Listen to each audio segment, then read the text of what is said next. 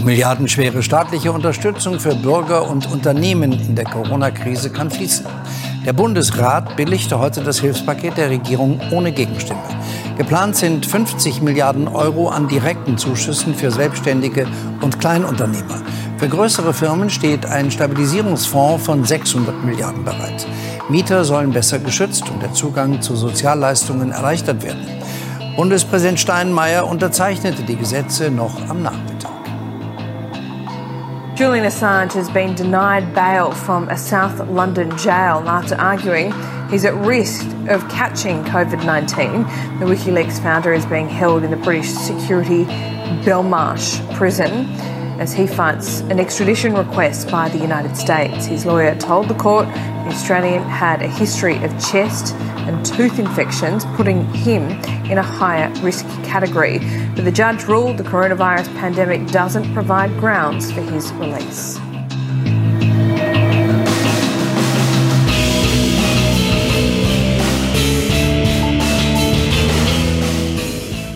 Und damit herzlich willkommen zu Episode Nummer 123 vom Jungpolitischen Podcast zusammen mit Roman. Und ob du wirklich richtig stehst, siehst du, wenn das Licht angeht. Hi, seit wann, seit wann nimmst du mir eigentlich meinen Job weg und machst die Zahlengags? Äh, erstmal hi und ähm, ja, hi mit Simon. Ich bin auch dabei, Simon mein Name, genau. und weiß ich nicht, habe ich gerade beschlossen. Okay. Es ist ja auch eine sehr günstige Möglichkeit, das muss man ne? schon sagen. Ja.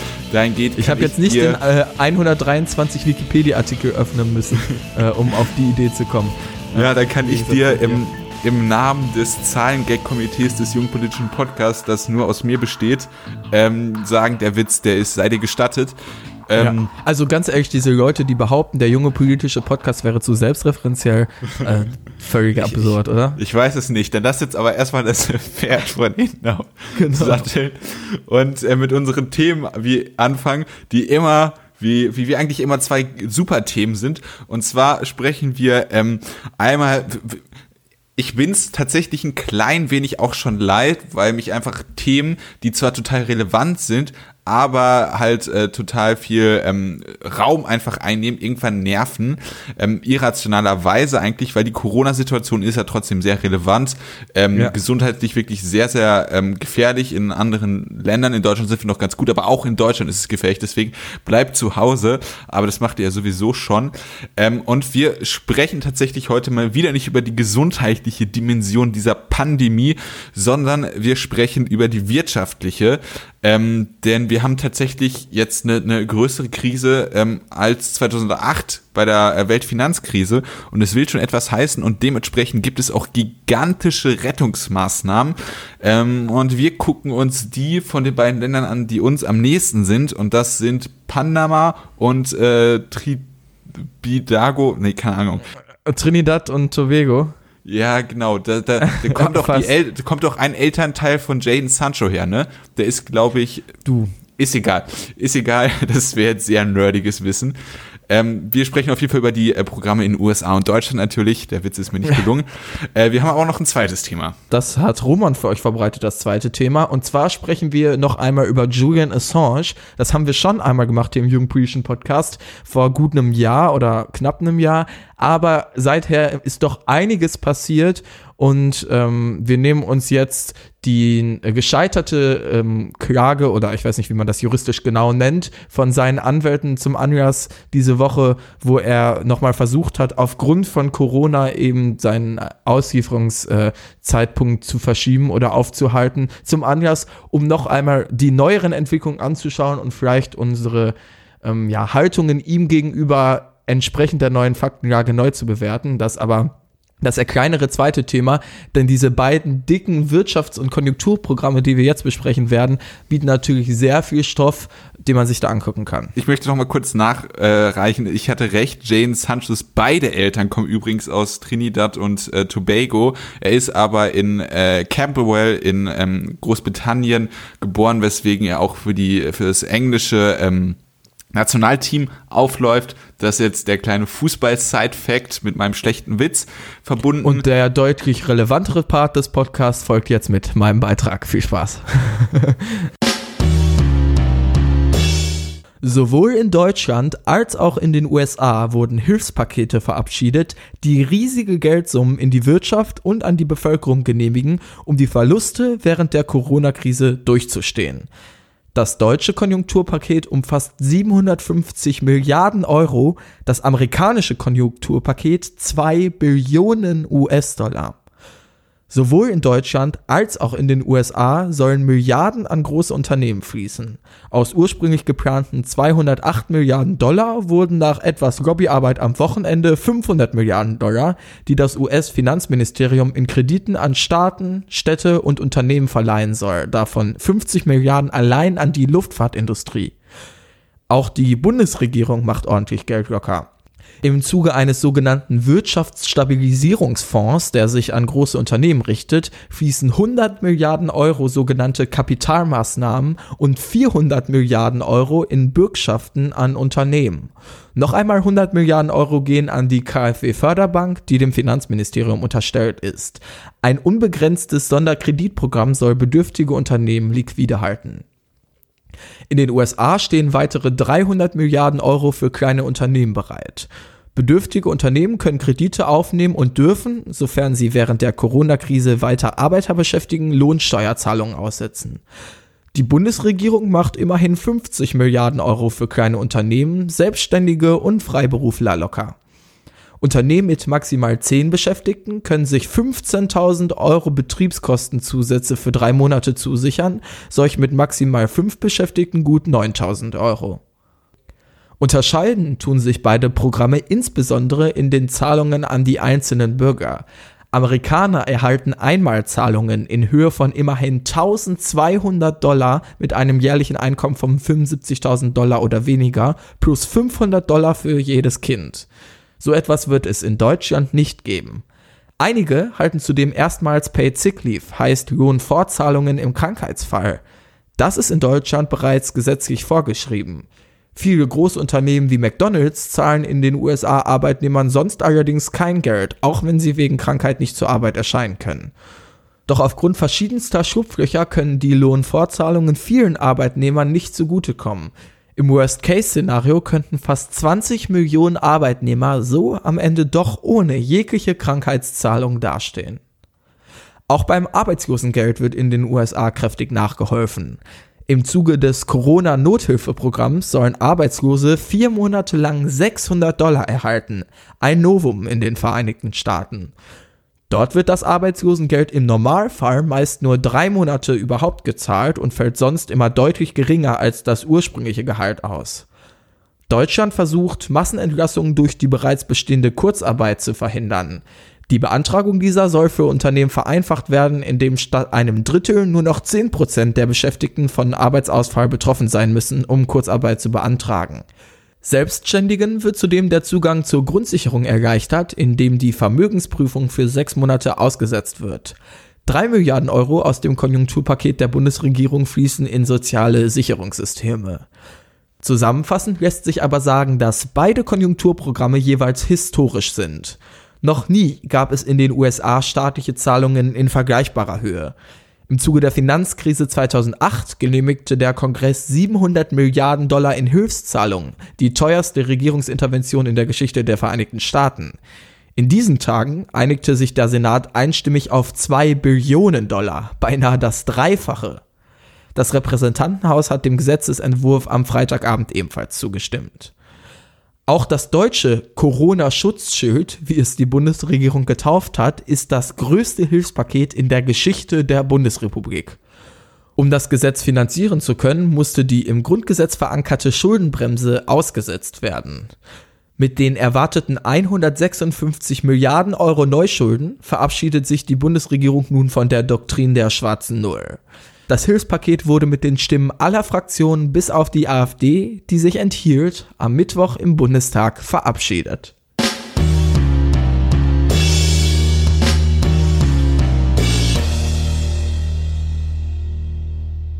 Ja, das war jetzt natürlich erstmal ein ordentlicher Brocken. Sehr viel Richtiger Roman-Beitrag, würde ich fast sagen, ne? Ja, von der Länge her. Ja gut, aber diesmal ähm, ging es ja nicht anders. Ich bin ja ein Fan des kurzen Beitrags, aber hier ging es natürlich um zwei historisch ähm, ja, teure Hilfspakete und die einzelnen Maßnahmen und so weiter, das hat jetzt natürlich sehr viel Zahlen, Daten, Fakten umfasst. Deshalb würde ich einfach vorschlagen, gehen wir das jetzt äh, in dem äh, Diskussionspart hier so ein bisschen nochmal von oben bis unten durch, schauen uns die einzelnen Maßnahmen an und geben dann äh, gegebenenfalls unsere Meinung ab und vergleichen halt die Maßnahmen, die Deutschland und die die USA treffen. Aber davor vielleicht noch einmal eine generelle Einordnung, die du auch gerne zuerst vornehmen darfst.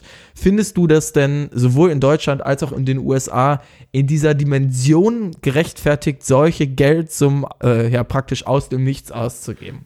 Ja, ich halte das natürlich für gerechtfertigt, weil wir sind in einer historisch großen Krise. Ich, ist es die größte Wirtschaftskrise seit dem Zweiten Weltkrieg? Ich würde es einfach mal sagen, ja. Äh, die, also auf jeden Fall wird es ähm, wir können ja noch gar nicht die Dimension einschätzen, so richtig, ja, ne? Das muss man also, ja dazu sagen. Aber ja. es ist auf jeden Fall eine sehr, sehr große Krise und deswegen muss der Staat da halt sehr, sehr stark eingreifen, äh, damit dass mit der Wirtschaft nicht alles sofort am Ende ist. Dementsprechend ist es richtig. Sehr konkrete Aussage, vielen Dank dafür, ja. Nein, aber natürlich hast du recht. Wer, wer sieht das denn anders? Also, nee, ich Nein, möchte die Wirtschaft jetzt nicht ja unterstützen. Man kann ja durchaus kritisieren. Also, ich meine, das ist ja erstmal beeindruckend, gerade wenn man jetzt in die USA schaut. Die Republikanische Partei, bekannt dafür, sobald ein demokratischer Präsident an der Macht ist, zu schreien, keine Defizite, keine Defizite. Und jetzt werden mal ebenso 2 äh, Trillion, also auf Deutsch 2 Billionen Euro ähm, bewilligt, ähm, einfach mal so praktisch aus dem Nichts. Ähm, die USA sind ja eh schon verschuldet, um halt ähm, Hilfsmaßnahmen zu treffen. Ich muss sagen, für mich machen gerade viel konkrete Maßnahmen, haben viel eher eine äh, demokratische Handschrift, also von der Demokratischen Partei. Das ist nicht typisch und äh, typisch republikanische Partei und Kramer ist hier jetzt, äh, man, es ist eine bipartisan Bill, also überparteilich. Ähm, alle Senatoren ähm, haben, also 96 zu 0 wurde für dieses Gesetz gestimmt. Aber wenn ich dich jetzt vorher gefragt hätte, also wenn du mich gefragt hättest, was denkst du, wie reagieren die Republikaner, die den Coronavirus ja jetzt auch die ganze Zeit schon runterspielen, hätte ich nicht gesagt, mit einem historisch ein äh, Gesetzesentwurf, einem historischen Rettungsschirm, der fast dreimal so teuer ist wie äh, die, der 2008 Bailout äh, bezüglich Wall Street ich weiß, man kann nie davon ausgehen, dass die Republikaner rational antworten. Das stimmt. Aber die rationale Antwort war das halt nun einmal. Weil man stellt sich mal ja. vor, man hätte dann nichts gemacht oder äh, zu wenig, dann hätten wir eine noch viel, viel größere Wirtschaftskrise. Wir hätten riesige, äh, pro, äh, riesige Staatseinnahmen, die gefehlt hätten. Wir hätten eine Krise, die über Jahre lang äh, äh, die jahrelang in der äh, Krise wäre. Wir hätten total viele Arbeitslose, die alle unterstützt werden müssen in gewisser Art und Weise. Wir haben nicht so produktive Unternehmen. Das schadet dem, dem ganzen wirtschaftlichen Klima in dem Land. Und wenn man jetzt nichts gemacht hätte, wäre das vielleicht sogar noch teurer geworden als jetzt diese Absolut. Maßnahmen. Dementsprechend ist das Aber die viel, rationale also natürlich, Maßnahme ich sag so, ich bin jetzt nicht überrascht davon, dass Milliarden Dollar in die Rettung von Unternehmen äh, fließen, allein 50 Milliarden Dollar in die Rettung der Luftfahrtindustrie. Aber ich bin überrascht davon, dass die Republikaner einfach mal so sagen und Donald Trump mit ihnen, ja, ich unterzeichne euch, dass wir einfach mal eiskalt 1200 Dollar an, ich glaube insgesamt sind es fast die Hälfte der amerikanischen Bevölkerung raushauen, so aus dem. Ja, aber das ist, das ist aber auch ganz klassische Helikopterpolitik. Das ja. macht man halt in solchen Situationen, um als erstes. Deutschland nicht, zum Beispiel. Nee, das, ja, aber das, der Unterschied ist ja, dass Deutschland einfach ein viel, viel besseres Sozialsystem hat und wir die Leute viel besser abfangen können, dass die halt nur im schlimmsten Falle in Hartz IV rücken, im besten Falle aber nur äh, noch Kurzarbeitergeld bekommen, äh, 60 Prozent, wenn nicht sogar 100 Prozent, wenn sich die Unternehmen auch beteiligen, ihres, äh, ihres Lohns bekommen und gut ist. Also wir haben da einfach das ja, bessere Roman, Sozialsystem. aber das macht man so, ist natürlich eine äh, Aussage, ja, also Republikaner sind jetzt nicht dafür bekannt, einfach mal gerade an arme Menschen bar, äh, bare Checks zu verteilen. Ne? Also überhaupt nicht. Man kann natürlich argumentieren, dass es ähm, sozusagen, um die, die, die soziale Sicherung zu garantieren, dass es das war, okay. Aber es kann natürlich auch damit äh, zu tun haben, nicht notwendigerweise jetzt, weil wir aktuell ja eigentlich nur Lebensmittel konsumieren sollen, aber das sind dann halt auch äh, konsumsteigernde Maßnahmen, dass du da halt ein äh, bisschen was äh, Grundnachfrage überhaupt noch hast und dass ja. du halt nicht hunderttausend verhungernde Leute hast, die du mit irgendwelchen Notnahrungsmitteln äh, vom Militär und der Regierung irgendwie ernähren musst. Also das hat dann, das hat dann nicht mit, nichts mit irgendwie sozialen Wohlgefallen zu tun, sondern knallhartem sozialen Überleben. Ja, und vor allem, du hast ja recht in dem Punkt, dass die Republikaner sich jetzt erhoffen, die Nachfrage wieder anzukurbeln, denn die sehen, dass äh, der Stockmarket ähm, so rapide gefallen ist wie eben noch nie, nicht mal zu Zeiten von 2008. Und Witziger Side-Fact, es gibt ja. jetzt, gab jetzt aber auch beim DAX den äh, größten Anstieg seit, ich glaube, immer. Ich meinte den Dow Jones und dieser ist als Reaktion auf das US-Hilfspaket so stark angestiegen und zwar um 11,4 Prozent. Das ist der größte Anstieg seit 87 Jahren äh, als, als äh, Gegenreaktion. Das ist auch witzig. Also wir sind immer noch aktuell in einer riesigen äh, Krise, auch bei den äh, Aktienmärkten, klar. Aber wir hatten halt an einem Tag mal so eine riesige Gegenreaktion. Äh, das ja. war auch historischen Ausmaßes, aber ist halt insgesamt halt ist es immer noch ein riesiger Verlust, ja. Ist halt genau. halt eine sehr aber hohe Volatilität, wie jetzt der Experte Du hast äh, absolut recht halt in dem Punkt, dass die Republikaner ähm, jetzt nicht sagen, oh, wir sind auf einmal die Leute, äh, die Partei geworden und die Leute, die sich um die armen Menschen kümmern, sondern die erhoffen sich natürlich hier eben die Nachfrage anzukurbeln und man muss bedenken, hier hat auch die Demokratische Partei an, allen voran äh, ähm, der Minderheitsanführer äh, im Schumer. Senat Chuck Schumer, genau, aber auch Nancy Pelosi und so weiter, das ist ja ähm, nicht nur im Senat ausgehandelt worden, das Gesetz sozusagen. Ähm, die haben natürlich auch mächtig gekämpft hier für einige Maßnahmen, die ansonsten nicht drin gestanden hätten.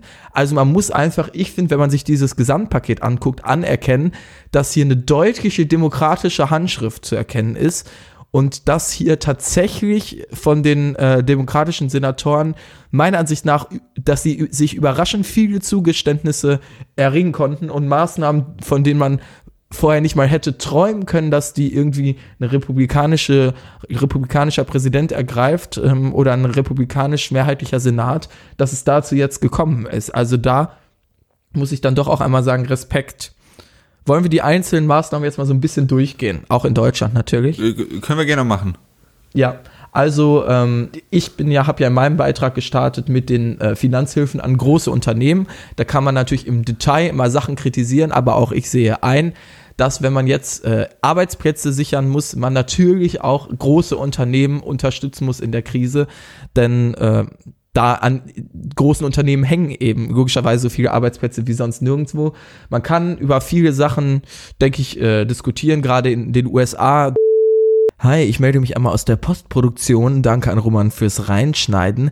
Denn äh, was durchaus noch erwähnenswert und kritikwürdig ist, Roman und ich fokussieren uns in, im Verlauf der Episode sehr auf die einzelnen Zahlungen, die an ja die Bürger gehen. 1200 Dollar für Leute mit 75.000 Dollar Einkommen oder weniger pro Jahr.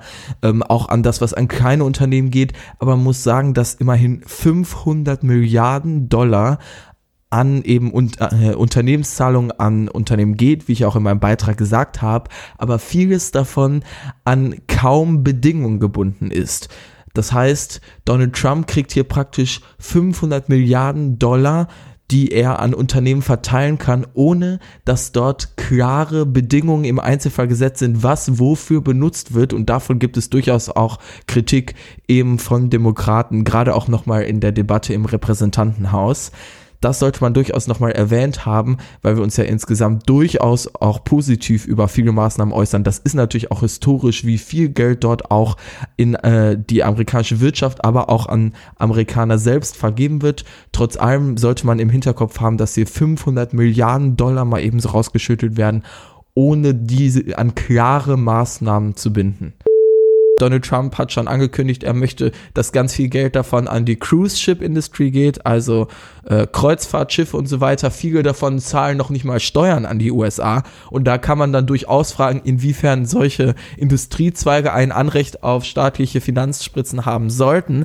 Insgesamt aber zur Sicherung der Arbeitsplätze natürlich ja, äh, zwingend nötig, äh, auch und gerade an große Unternehmen dann ähm, zumindest Kredite in solchen Zeiten zu vergeben, wenn man Arbeitsplätze sichern möchte. Das mit Steuern ist ein valider Punkt. Das mit dem Umweltschutz, also dass man Kreuzfahrtschiffe äh, Fahrten verbieten sollte, das ist ja klar. Äh, aber ja. das, äh, ich, das mit Steuern, das ist ein wichtiger Punkt. Also Unternehmen, die äh, meinen, keine Steuern an äh, Land bezahlen zu müssen und die dann aber äh, die Unterstützung bekommen wollen, da sollte man auf jeden Fall mal drüber nachdenken. Ähm, mhm. Natürlich ist dann aber auch immer die Frage, inwieweit die Arbeitnehmer etwas dafür können, dass die Bosse sich dazu entscheiden, ähm, die, die irgendwelche Steuersparmodelle einzuschlagen. Richtig, aber irgendwie musst du es ja, äh, sage ich mal, es muss ja irgendeine negative Konsequenz haben, wenn ein Unternehmen sich äh, sagt, nee, wir zahlen jetzt in Panama Steuern, indem wir unsere Kreuzfahrtschifffrage halt äh, nach Panama äh, äh, oder halt die Panama panamanische, ich weiß nicht, wie sagt man's, panamische Flagge hissen, keine Ahnung. Also du kannst ja das, äh, es muss eine negative Konsequenz haben. Du kannst die Hilfen ja vielleicht an Konditionen setzen, dass du sagst, ihr müsst jetzt äh, alle eure Schiffe, wenn ihr diese Hilfen bekommt, äh, in USA äh, zum Beispiel anmelden. Ja, gut, Wäre ich das kann man machen. Dabei, ja. Ja, ähm, äh, und das mit dem Klimaschutz, wie gesagt, ich bin losgelöst von dieser Debatte dafür, dass man halt äh, solche äh, Zweige nicht subventioniert und dass man Kreuzfahrten von mir aus auch verbietet. Ähm, aber ich weiß nicht, ob das jetzt der richtige Moment ist, darüber diese Diskussion zu führen. Mhm. Also es geht erstmal darum, dass man Arbeitsplätze schützt und äh, das die, die Diskussion, dass man langfristig ähm, Arbeitsplätze in äh, sehr klimaschädlichen äh, äh, Sektoren, dass man die mittelfristig äh, abschaffen muss, im besten Falle durch andere ersetzt, das ist klar, aber dass man in der aktuellen Notsituation da jetzt noch irgendwie ähm, die normative äh, Friedenspfeife, das ist ein schlechtes Bild, aber dass man halt da jetzt irgendwie da noch die normativen Entscheidungen trifft, das ist, glaube ich, aktuell der falsche Zeitpunkt. Also du möchtest darauf hinaus, dass eine Debatte, die ich jetzt gar nicht so mitbekommen habe, aber falls es Leute geben sollte, die sagen, hm, aber gerade an umweltschädliche Unternehmen sollten wir dann überhaupt Geld äh, zur Arbeitsplatzrettung äh, und Co. zahlen. Hast du es nicht gerade impliziert, äh, indem du gesagt Kann ich mich hast? dran erinnern. Aber ja? Ja, weil Kreuzfahrtschiffe sind doch das Beispiel par excellence für klimaunfreundlich. Ja, das, da hatte ich mich jetzt drauf bezogen, um eben klarzumachen, dass in den USA eben diese Kreuzfahrtschiffe keine Steuern zahlen. Also, Ach so, okay. Dann hast ja. du mich falsch verstanden. Aber ich glaube, diese, es mag ja sein, dass es Leute gibt, die sagen, hm, warum sollen wir gerade die umweltschädliche Luftfahrtindustrie ähm, hier jetzt retten? Naja, auch an der hängen eben aktuell Arbeitsplätze. Und wenn das möglich ist, dass man irgendwie gewisse Konditionen äh, daran binden kann an das Geld, dass es keine Ahnung, die Bundesregierung tatsächlich schaffen sollte, zu sagen, okay, wir geben euch das Geld, aber ihr müsst dafür äh, euch in x Jahren ähm, irgendwie so und so klimamäßig verbessern, wenn das möglich ist, jederzeit. Aber klar geht es jetzt hier erstmal kurzfristig gerade darum, Arbeitsplätze zu erhalten und äh, langfristige ähm, ja, Umweltpolitik die soll natürlich auch stattfinden, aber da würde ich dir zustimmen, ist jetzt gerade nicht der richtige Zeitpunkt, um eben solche Urteile zu treffen. Da wäre ja. ich dabei. Ja. Gut, ja, nächster Punkt. Genau, ähm, ja, klein, äh, Zahlungen an kleine Unternehmen ähm, sind wir, denke ich, ist jetzt nicht so kontrovers. Ähm, Finde ich auch beeindruckend, was da für Zahlen auch gerade in Deutschland äh, locker gemacht werden. Muss was, so was ein Kritikpunkt, den ich gehört habe, ist tatsächlich, dass es, äh, man muss ja unter äh, immer vorsichtig sein mit dem Begriff Mittelstand, gerade bei Unternehmen. Es gibt äh, mittelständische Unternehmen, die diese Hidden Champions sind, die auch einfach unfassbare Umsätze haben. Aber äh, ich meine jetzt die kleinen mittelständischen Unternehmen, also Unternehmen, die zu groß für Kleinunternehmen sind, aber zu klein für mittelständische Unternehmen. Äh, das ist ähm, wohl da tatsächlich ähm, äh, regulatorische äh, Probleme gibt, dass bei denen zu wenig Geld ankommt, dass die äh, von sowohl von den äh, Maßnahmen für die ganz Großen als auch von den ganz Kleinen ähm, mhm. nichts bis zu wenig abbekommen. Äh, das ist dann zwar ein, ein Detailfehler, den man zwar relativ schnell beheben könnte, aber den ich da ähm, tatsächlich als Kritikpunkt gehört habe. Okay. Ja, das äh, kann, kann ich jetzt nicht viel zu sagen. Ich meine, das Gesetz ist ja gerade erst beschlossen worden. Ähm, wie sich das dann konkret in der Realität äh, zeigt, das mm, ist ja auch, bleibt auch erstmal abzuwarten. Erstmal kann man nur den Willen und die Maßnahmen so, wie sie geplant sind, bewerten. Und da muss ich sagen, bin ich doch beeindruckt, was da eben für ähm, Geld locker gemacht wird, gerade auch von einer eigentlich ansonsten eher wirtschaftspolitisch konservativen Regierung, wie wir sie hier in Deutschland haben. Ja, aber wie, wie gesagt, das, das, äh, auch, dass wir die schwarzen Null und so jetzt lockern, das hat absolut nichts Lockern damit ist, zu äh, schön gesagt, ne, die ist ja, über den aber, Haufen geworfen. äh, ja, das wird die Schuldenbremse lockern, Entschuldigung, da habe ich die Begriffe durcheinander gebracht. Ja. Ähm, das hat nichts damit zu tun, dass es jetzt irgendwie eine Kehrtwende in äh, der, der, der, dem Ansatz daran geht oder dass es ähm, ja dass es äh, irgendwie die, die ähm, jetzt denken, ja, Staatseingriffe sind jetzt auch in Zukunft oder so groß, sta große staatliche Investitionen sind jetzt auch in normalen Zeiten der äh, Weg to go. Ähm, das, denke ich, wird hier, kann man hier nicht rauslesen. Es geht aber darum, hier ist eine Krisensituation, um die Krise so klar, ähm, stark wie möglich abzufedern, ist es halt jetzt in dieser Ausnahmesituation notwendig zu agieren und das sieht äh, selbst ein äh, ja, stark CDU-dominierte Wirtschaftspolitik so. Ja, ich weiß, worauf du hinaus möchtest. Die, äh, ich habe in meinem Beitrag geschrieben, dass die Doktrin der schwarzen Null, ich weiß nicht, ausgesetzt wurde jetzt erstmal oder zumindest, ne, und das ist natürlich würde ich dir zustimmen, schwierig zu sagen, denn auch wenn klar die schwarze Null jetzt erstmal in diesem Jahr über den Haufen geworfen wird, die Idee, ähm, für, von mir aus die Doktrin der schwarzen Null dieser Bundesregierung bleibt ja weiter bestehen. Es wird nur eben die Notlage jetzt gerade anerkannt. Ne? Aber eine Sache muss man tatsächlich zugute halten. Ich bin ja auch kein Freund der, der schwarzen Null. Ähm, ich bin ja für gemäßigte Staatsinvestitionen äh, mit Auge, äh, wo man natürlich gucken muss, ob äh, es tatsächlich an den Mitteln fehlt oder tatsächlich äh, nur an der Umsetzbarkeit. Das ist aber eine sehr, das ist eine andere Diskussion. Aber man muss auch zugute halten, dass wir aufgrund der guten äh, Staatssituation äh, ja, wesentlich besser als andere Länder wie beispielsweise die USA oder wesentlich nachhaltiger diese Schulden aufnehmen können, weil äh, die USA äh, ist ja alle, was weiß ich, drei, vier Jahre kurz vorm, vorm, vorm Staatskollaps. Ähm, und, ja, äh, und äh, also da muss ich, da muss man natürlich sagen, da gibt es jetzt verschiedene wirtschaftspolitische und wirtschaftstheoretische Ansätze und ich höre auch ganz viele Stimmen eben außerhalb Deutschlands, ähm, denen ich zustimmen würde, die diese Politik der schwarzen Null für historisch falsch halten, gerade äh, in Zeiten mit äh, einem so niedrigen Leitzins, wie wir ihn jetzt äh, von der EZB haben und so weiter.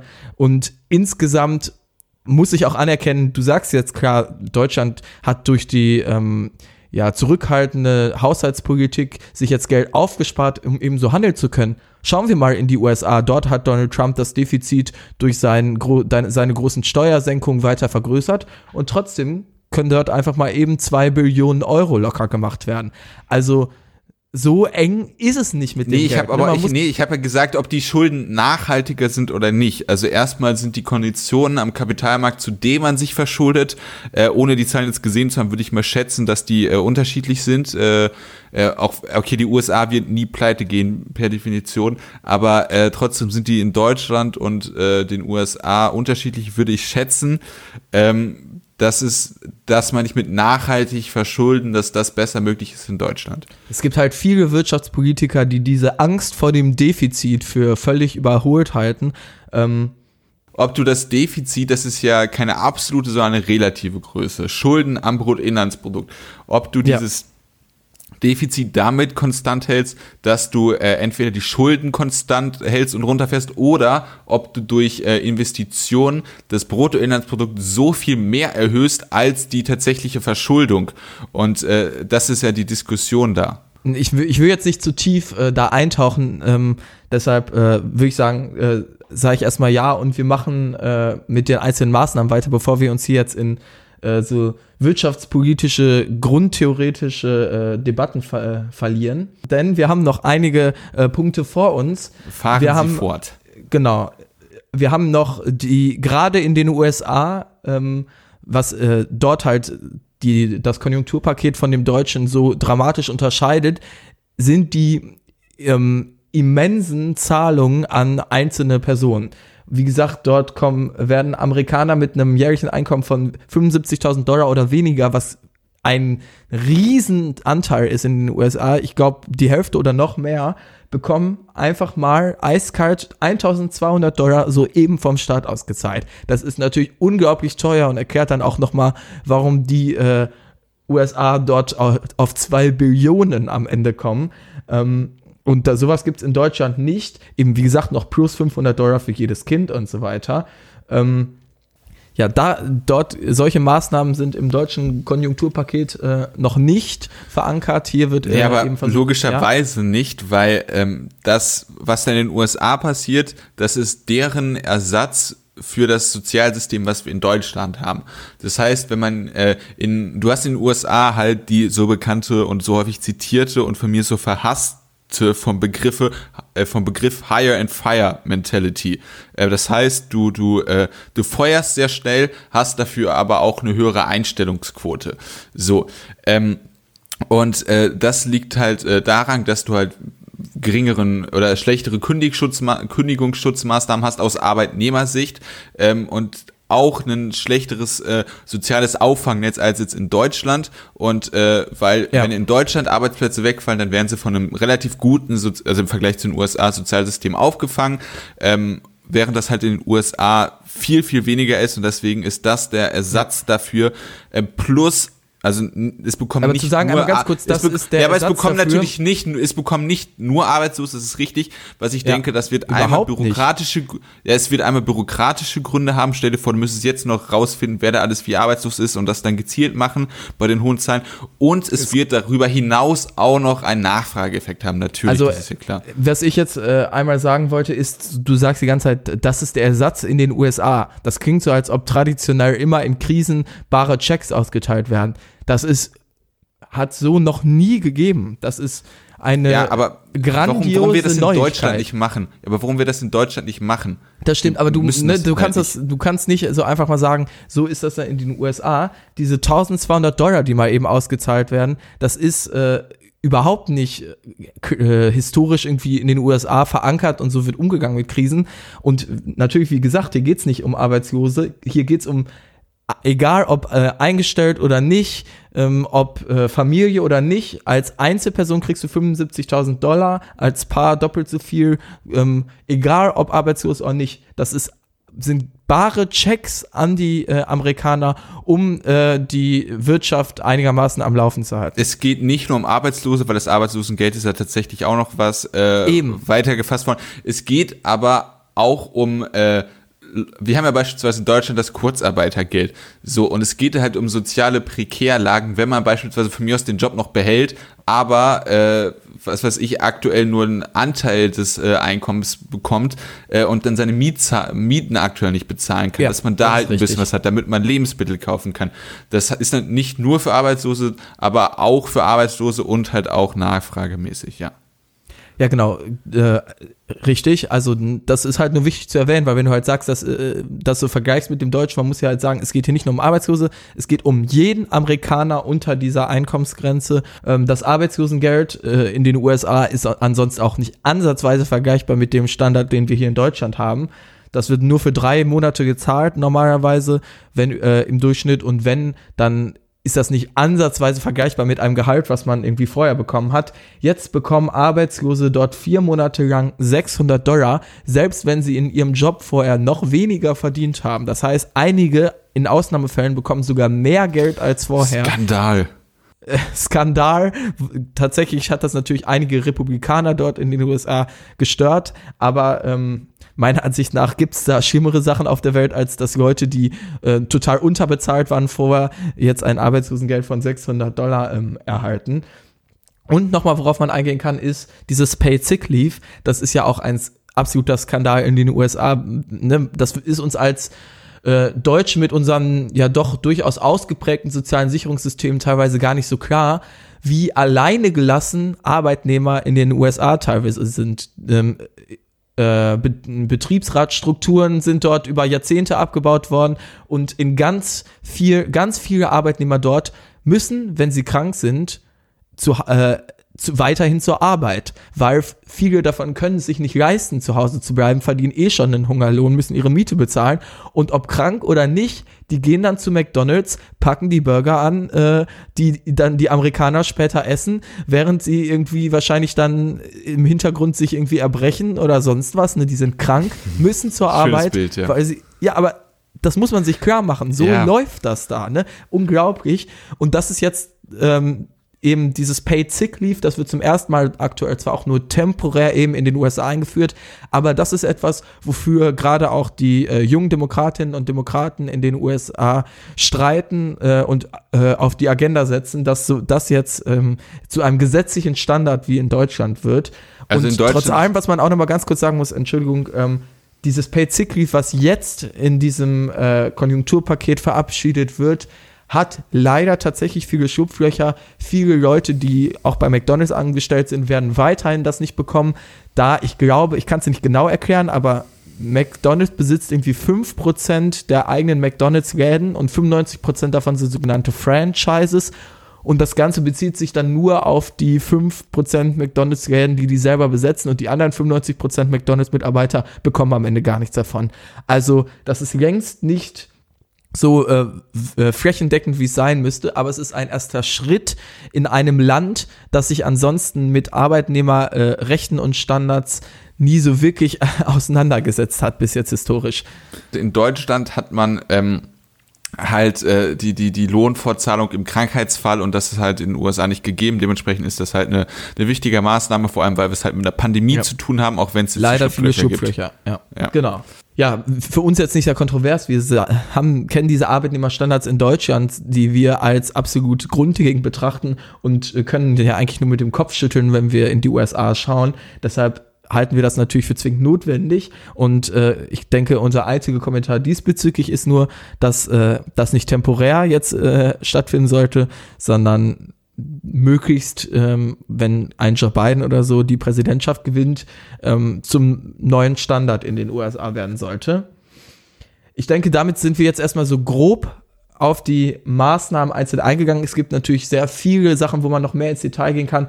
Gerade in Deutschland ähm, wie genau in diesem Fonds, in diesem, wie hieß er, Wirtschaftsstimulationsfonds, ich kann es gerade nicht mehr genau sagen, äh, strategisch das Geld an Unternehmen verteilt wird. Da kann man sehr intensiv drauf eingehen, dass wir das Ganze aber noch weiter in die Länge strecken und wir haben ja durchaus noch ein spannendes zweites Thema. Deshalb würde ich sagen, cutten wir das erstmal an dieser Stelle, oder?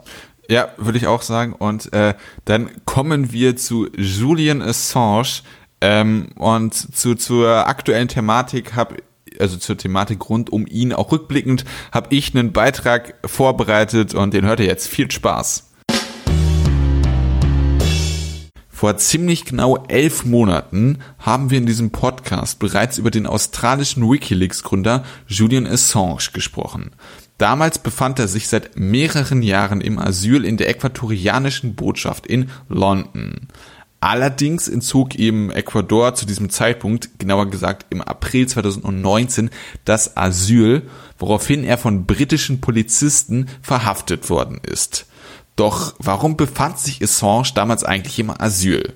Simon hat die Chronik in der Causa Assange damals so zusammengefasst. Julian Assange ist für seine Internetplattform Wikileaks bekannt, die er im Jahr 2006 mitgründete. Weltweite Bekanntschaft erlangte er spätestens, als WikiLeaks 2010 ein geheimes Video veröffentlichte, welches einen US-Luftangriff in Bagdad aus dem Jahr 2007 zeigt, bei dem das US-Militär Zivilisten und einen Journalisten erschießt. Dazu kamen im gleichen Jahr eine vierte Million unredigierter US-Botschaftsdepeschen. Seit Juni 2010 wird Assange von den US-Behörden offiziell gesucht. Als die schwedische Staatsanwaltschaft gegen Assange wegen sexuellen Fehlverhaltens ermittelte, fuhr dieser schließlich nach Großbritannien. Dort auf Kaution freigesetzt, flüchtete Assange sich in die ecuadorianische Botschaft in London, um einer Auslieferung nach Schweden zu entgehen. So viel zu dem Teil, den ich einfach dreist von Simon gestohlen habe. Die Ermittlungen bezüglich der Assange vorgeworfenen Sexualdelikte wurden im November 2019 von der schwedischen Justiz eingestellt. Laut Nils Melzer, UN-Sonderberichterstatter für Folter, existieren starke Indizien, dass die Assange vorgeworfenen Sexualverbrechen konstruiert waren.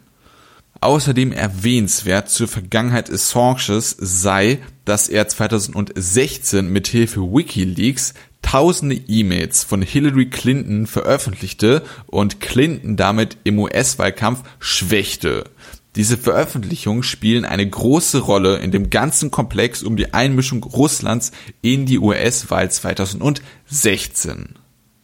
Auch wenn das Verfahren in Schweden eingestellt ist, drohen Assange in den USA allerdings immer noch bis zu 175 Jahre Haft. Deshalb befindet sich Assange aktuell im britischen Hochsicherheitsgefängnis Belmarsh Prison und muss sich vor Gericht verantworten. Dort wird darüber verhandelt, ob sich Großbritannien an sein Auslieferungsabkommen mit den USA halten soll. Es gibt allerdings auch gute Gründe, warum Großbritannien Assange nicht ausliefern könnte. So könnte Assange zum Beispiel als politisch verfolgt eingeschätzt werden oder sein Status als Journalist könnte einer Auslieferung entgegensprechen. Doch bis es in diesem Verfahren zu einem Ergebnis kommt, kann es noch etwas dauern. Der Grund, warum wir heute über Julian Assange sprechen, sind die Haftbedingungen, unter denen sich Assange befindet. So kritisiert bereits erwähnter UN-Sonderberichterstatter Nils Melzer die Haftumstände schon seit einiger Zeit. Konkret schrieb er beispielsweise, Zitat, in 20 Jahren Arbeit mit Opfern von Krieg, Gewalt und politischer Verfolgung habe ich es nie erlebt, dass sich eine Gruppe demokratischer Staaten zusammentut, um eine Person derart willkürlich zu isolieren, zu dämonisieren und zu missbrauchen. Zitat Ende. Und die Haftbedingungen stellen ein wohl immer größeres Problem dar. Aufgrund der Corona-Pandemie und der angestangenen Gesundheit von Assange stellten seine Anwälte diese Woche einen Antrag, Assange aus der Haft zu entlassen. Allerdings vergeblich.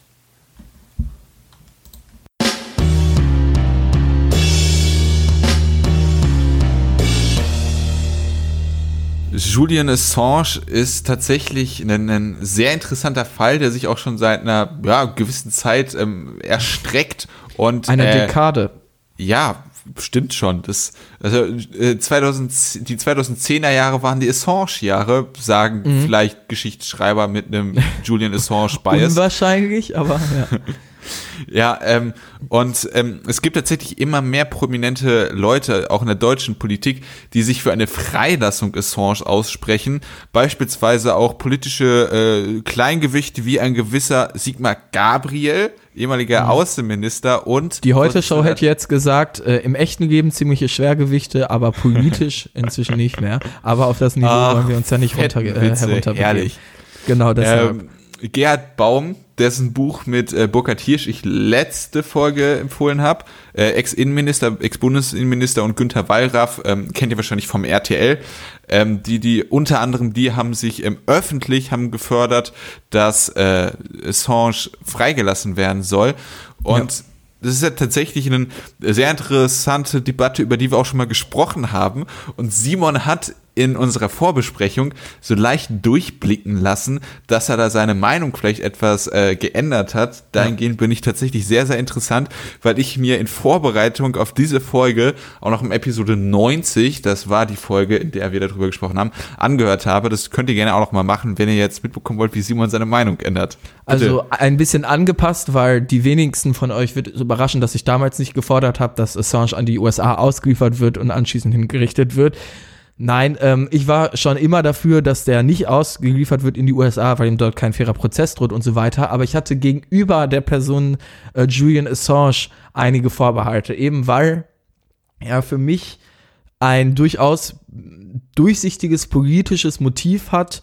Ähm, Gerade seine WikiLeaks-Veröffentlichungen äh, haben gezielt dem äh, politischen Establishment wie einer Hillary Clinton und so weiter geschadet und ähm, eben versucht halt, äh, haben halt ja praktisch immer die USA als Opfer gehabt. Also es ist schon relativ auffällig, dass Julian Assange eine anti-amerikanische Einstellung hat und komischerweise erfährt man über WikiLeaks nie über irgendwelche russischen Vergehen etwas und so weiter. Deshalb finde ich, fand ich es auch immer schwierig zu sagen, ja, er, er ist ein Journalist und so weiter. Und dann waren da eben im Hintergrund auch noch diese äh, Vergewaltigungsvorwürfe der schwedischen Justiz, wo ich jetzt gesagt habe, gut, die schwedische Justiz, da denke ich jetzt nicht, dass da einfach mal irgendwie Sachen erfunden werden und so weiter.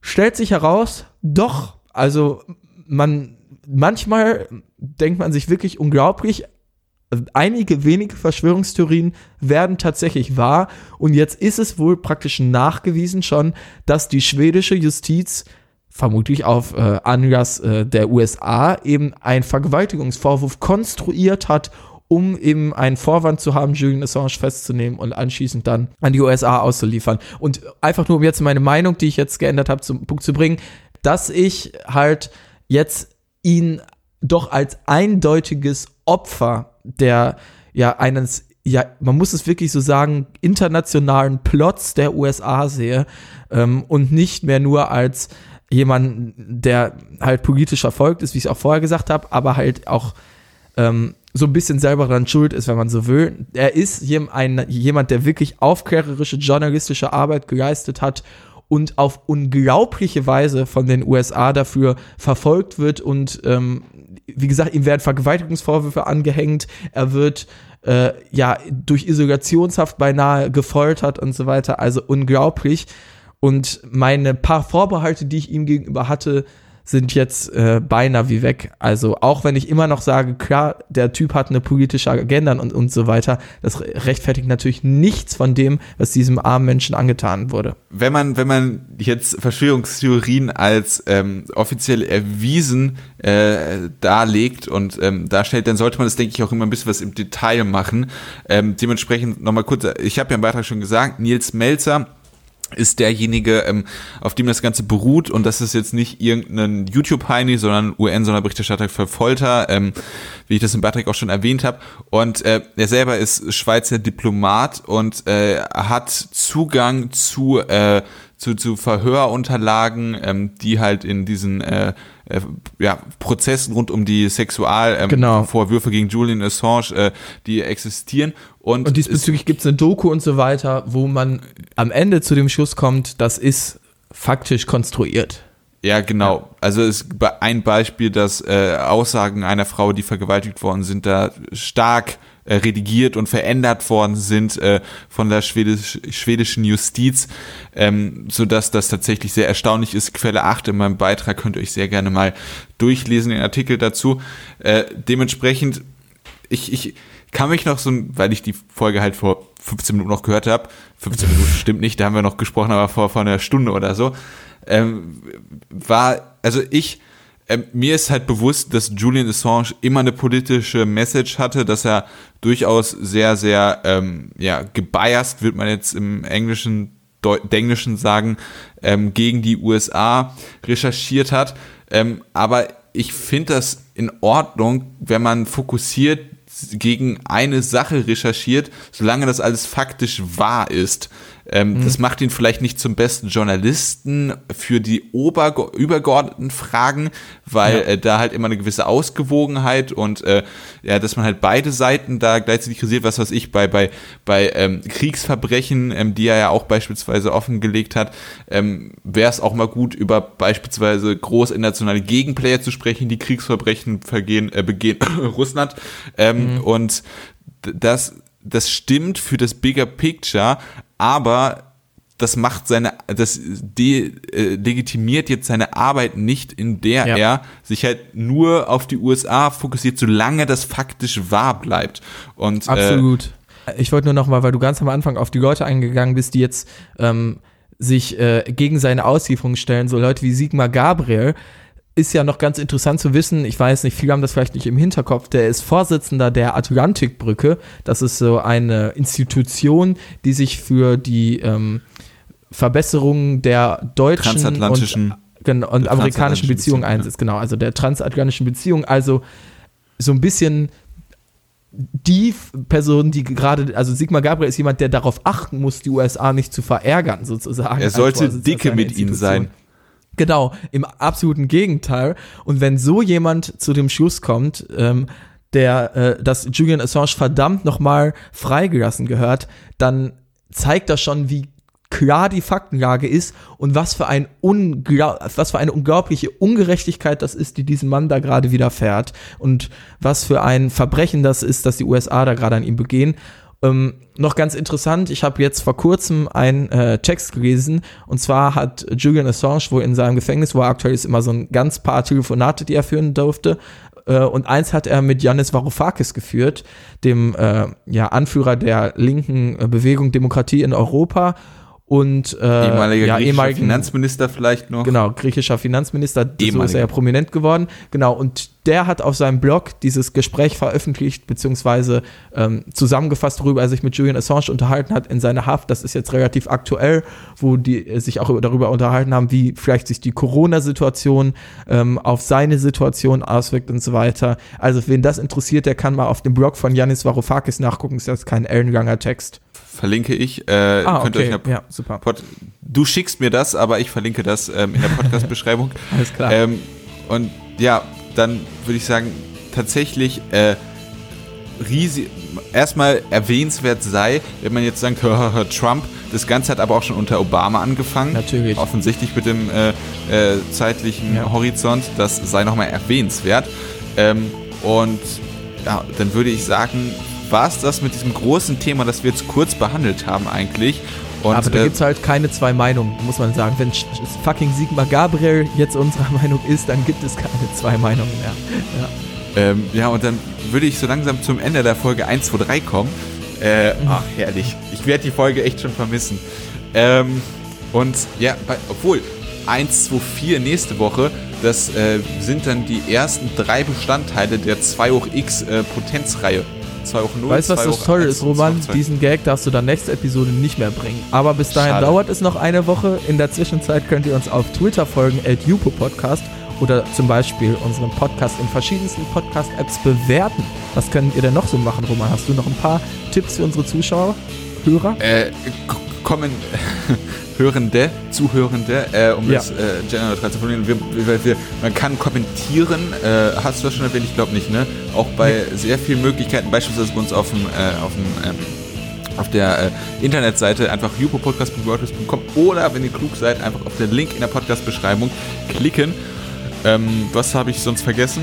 Ich denke, im Großen und Ganzen wisst ihr ja Bescheid, äh, was ihr zu tun habt. genau, wichtig. Am Ende jeder Folge. Wichtig, ja. vielleicht gerade bei diesen beiden großen Themen und auch bei dem sehr, sehr äh, kontro na, was heißt kontroversen, aber bei dem Thema Julian Assange, wo man tatsächlich sehr ähm, genau recherchieren muss, was Simon ja dann teilweise auch in meinem Beitrag gemacht hat. Nochmal danke dafür, dass ich das aber so kopieren durfte. äh, äh, da äh, die ganzen Quellen, also die Beiträge samt Quellen sind verlinkt, findet ihr ebenfalls in der Podcast-Beschreibung. Genau.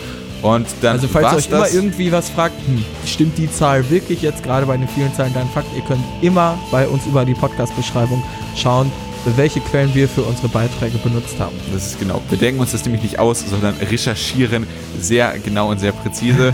äh, das war es jetzt aber auch mit dem äh, Eigenlob und wir hören uns dann nächste Woche wieder. Macht's gut. Ciao.